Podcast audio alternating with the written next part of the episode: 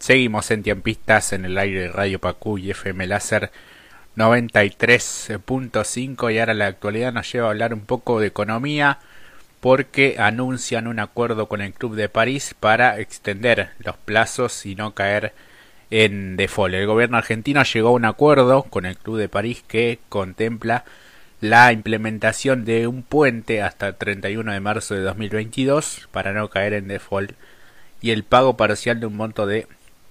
unos 400 millones de dólares, informó el Ministerio de Economía, este, encabezado por Martín eh, Guzmán. Hemos llegado a un entendimiento con el Club de París para obtener un puente de tiempo para no entrar en default el 31 de julio de este año, eh, dijo el ministro en una conferencia de prensa al dar cuenta los pormenores de la negociación respecto al vencimiento de una deuda de 2.400 millones eh, de dólares, Brian. Sí, porque también el ministro en una conferencia de prensa dada en la tarde de hoy anunció un conjunto de pagos que van a sumar aproximadamente 430 mil millones de dólares en el marco del plazo fijado hasta el 31 de marzo próximo para negociar un vencimiento de 2.400 millones de dólares para no caer en default. También dijo que en ocho meses, en lugar de hacerse frente a los aproximadamente 2.400 millones de dólares, se hará un conjunto de pagos que van a sumar aproximadamente 430 millones, 1.430 mil millones de dólares, dijo el funcionario de Economía. El primer pago se, se haría el 31 de julio y el segundo pago el año próximo en el marco de un esquema de pagos proporcionales. Así es. Eh, por otra parte, después eh, van a lo que tiene que ver con el tema de los cortes de carne, las exportaciones y este nuevo plan del gobierno nacional que anunció la reapertura de las exportaciones de carne con un cupo de hasta el 50% del volumen mensual promedio exportado en el año 2020 por cada frigorífico de manera de incrementar la oferta doméstica y asegurar cortes populares a precios accesibles. De la misma manera se avanzará durante los próximos 30 días en el desarrollo del nuevo plan ganadero que tendrá como objetivo incrementar la productividad del sector y cuyos lineamientos principales los presentó el presidente Alberto Fernández en una reunión de trabajo que encabezó en Casa Rosada con entidades agropecuarias. Para ello, en las próximas horas se publicará un decreto de necesidad de urgencia que, para ordenar el funcionamiento del sector cárnico, flexibiliza las exportaciones, dispone medidas para estabilizar los precios del mercado interno y anuncia la presentación del plan, confirmaron los ministros de Desarrollo Productivo Matías Culfas y de Agricultura, Ganadería y Pesca Luis Basterra en conferencia de prensa luego de esta reunión que hacíamos en mención. Los funcionarios señalaron que las medidas responden a que el incremento de la carne en el mercado local se incrementó al doble del promedio de los aumentos eh, de los alimentos y subrayaron que esas subas no tienen justificación en la variación de los costos de la cadena de producción. Así que bueno, se reabre un poco la exportación de carne con este cupo del 50%, eh, Brian. Sí, porque con relación a las exportaciones, el ministro Matías Culfas adelantó que por fuera de los envíos que corresponden a las cuotas como la Hilton o los acuerdos con los mercados de los Estados Unidos y Colombia, hasta el próximo 31 de agosto se van a poder exportar hasta el 50% del volumen mensual promedio exportado durante el año 2020. Y en ese sentido, el ministro habló de una rehabilitación gradual de las exportaciones luego del cierre de 30 días que se dio en el último mes y afirmó que podría haber más flexibilizaciones de constatarse la estabilización y la baja en el precio de algunos cortes. Y por otro lado, hasta el 31 de diciembre no se podrán vender al exterior medias reses, cuartos con hueso y siete cortes vacunos. Estamos hablando del asado, la falda, el matambre, la tapa de asado, la cuadrada paleta y el vacío. Son cortes que están en el programa de precios acordados con algunas cadenas de supermercados. Y según los cálculos oficiales, estas medidas van a generar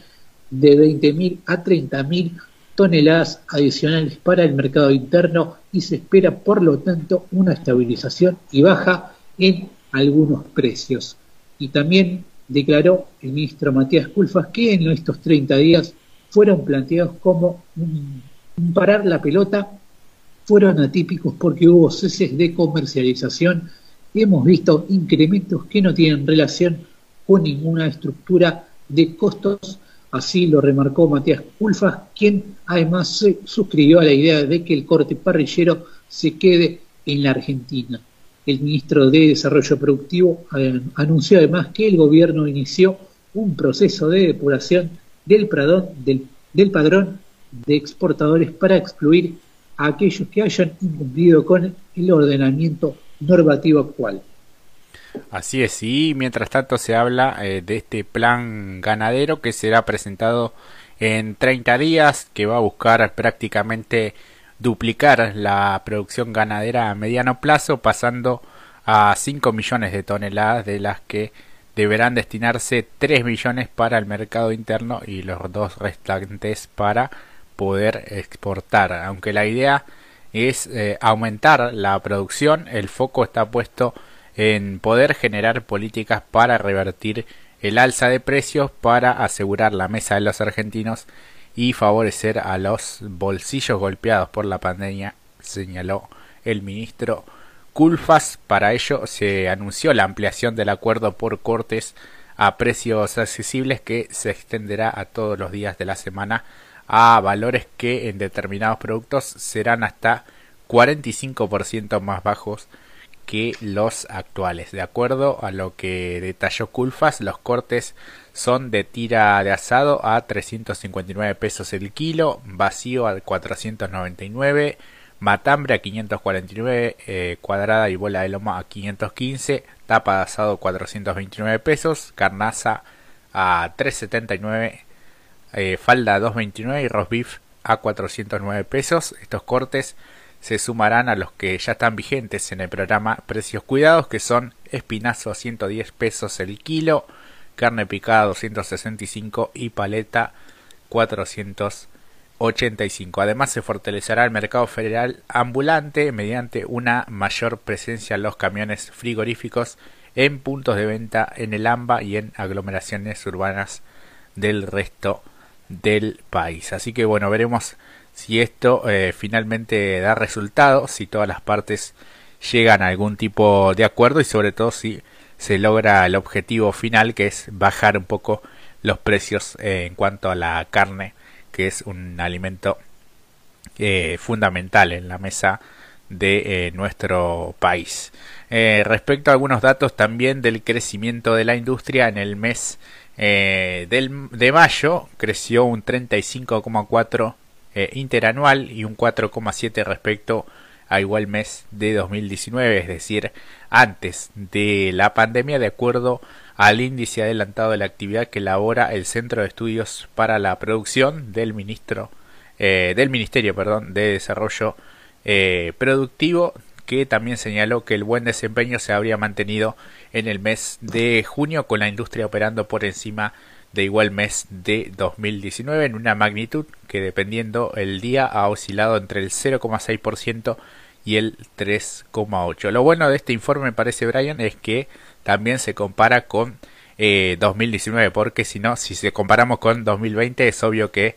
va a crecer porque estuvo todo cerrado por las restricciones que, que hubo en ese momento, la cuarentena. Así que bueno, de a poquito va creciendo la industria.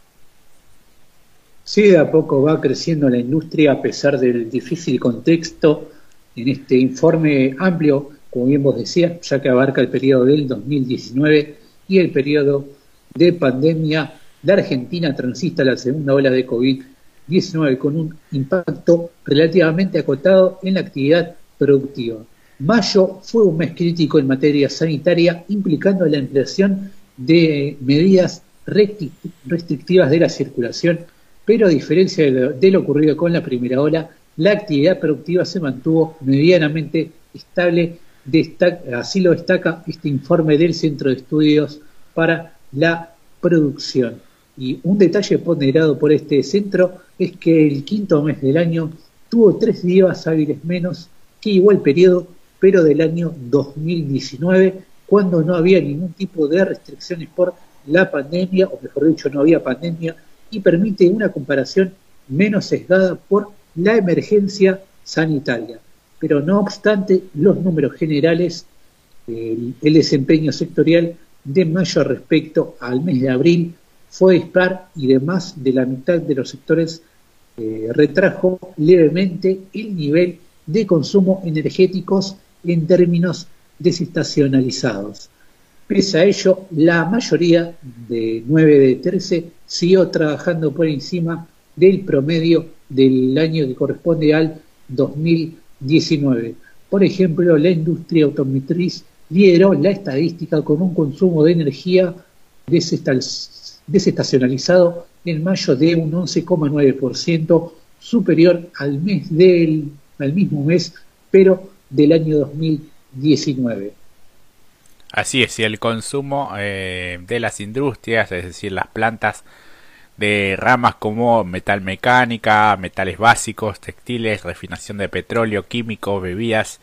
y minerales no metálicos también consumieron más energía en mayo de 2021 que en el promedio de 2019. En contraste, en tabaco, caucho y plástico, que fue la rama con la mayor contracción mensual frente a abril, alimentos y madera, papel, el consumo de energía de mayo de 2021 estuvo por debajo del promedio del año 2019. Por último, tal como anticipó el ministro Culfas días atrás, este trabajo destacó que la recuperación industrial argentina fue en los últimos meses más profunda que el de la mayoría de las grandes naciones manufactureras y la de los principales países de la región. Eh, bueno, ponderó el ministro que van 11 meses consecutivos de aumento en el empleo industrial. Esto contrasta con el hecho de que de los 48 meses del gobierno de Macri hubo 46 de caída en el empleo industrial, incluso en los pocos meses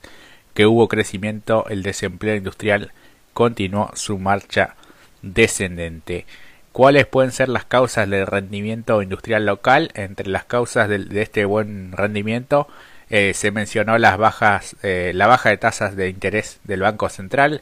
la mejora de acceso al crédito, una mejora en las compras de los consumidores vía, por ejemplo, programas como Ahora 12 u otras líneas de financiamiento y el cambio en la orientación de la política industrial que incentivó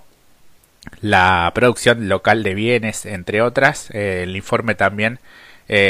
hace referencia a la mejora en las exportaciones que, ayudada por la suba de los precios internacionales y por la recuperación económica de los socios comerciales, igualaron en el primer cuatrimestre de 2021 la marca del último cuatrimestre de 2019 y alcanzaron el mayor valor desde 2014. Las importaciones también registraron una importante recuperación en los últimos meses y superaron los registros de 2019. Así que bueno, este informe eh, muy completo este, respecto a la, actividad industrial en, estos meses eh, bastante críticos desde lo sanitario, lo económico, así que bueno, al menos es un dato eh, positivo. Y en el día de hoy, bueno, lamentablemente se conoció el fallecimiento de Horacio González y desde todo el arco político, o más bien del oficialismo, hicieron mención a ello porque bueno, era un hombre muy eh, ligado, un pensador, un intelectual este, cercano al, actual gobierno nacional también.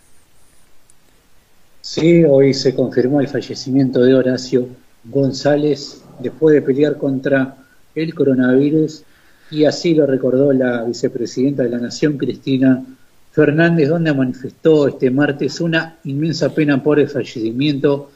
del sociólogo y exdirector de la Biblioteca Nacional, Horacio González, a quien definió como uno de los intelectuales más destacados del país y expresó sus condolencias a su pareja Liliana Herrero y a sus familiares y amigos. Inmensa pena por el fallecimiento de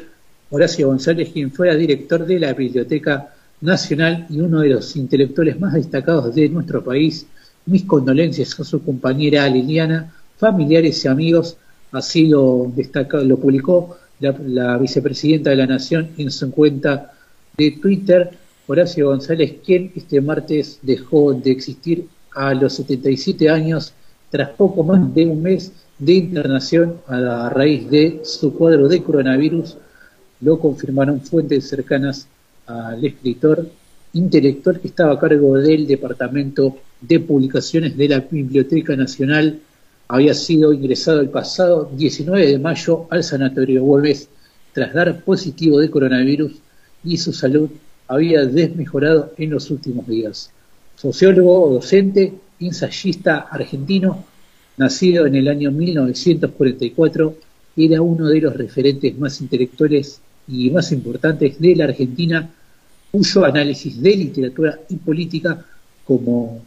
eh, como su rol como fundador de Carta Abierta contribuyeron significativamente a cultivar una lectura crítica y comprometida de la realidad. Así lo recuerdan amigos, familiares y también gran parte del narcopolítico Horacio González que ha dejado eh, su vida en el día de hoy a causa de el coronavirus, Jorge. Así es, y bueno, nos sumamos a las condolencias a sus familiares, amigos, seres queridos eh, de eh, este verdadero este, intelectual de, nuestro país. Eh, sumándonos también a bueno la noticia que transcurrió hace algunos días, el fallecimiento del colega periodista deportivo eh, Rodrigo Munilla también por, por el coronavirus, la venía peleando desde más de dos meses casi y, finales de marzo. Sí, sí, finales de marzo. Eh, y bueno, este coronavirus eh, lo, fue desmejorando de tal manera hasta cobrarse su propia vida. Así que bueno, cerramos aquí este bloque, ya después nos metemos de lleno en el deporte, eh, que hay bastantes cosas para poder charlar y continuar hasta las 9 de la noche. Pausa y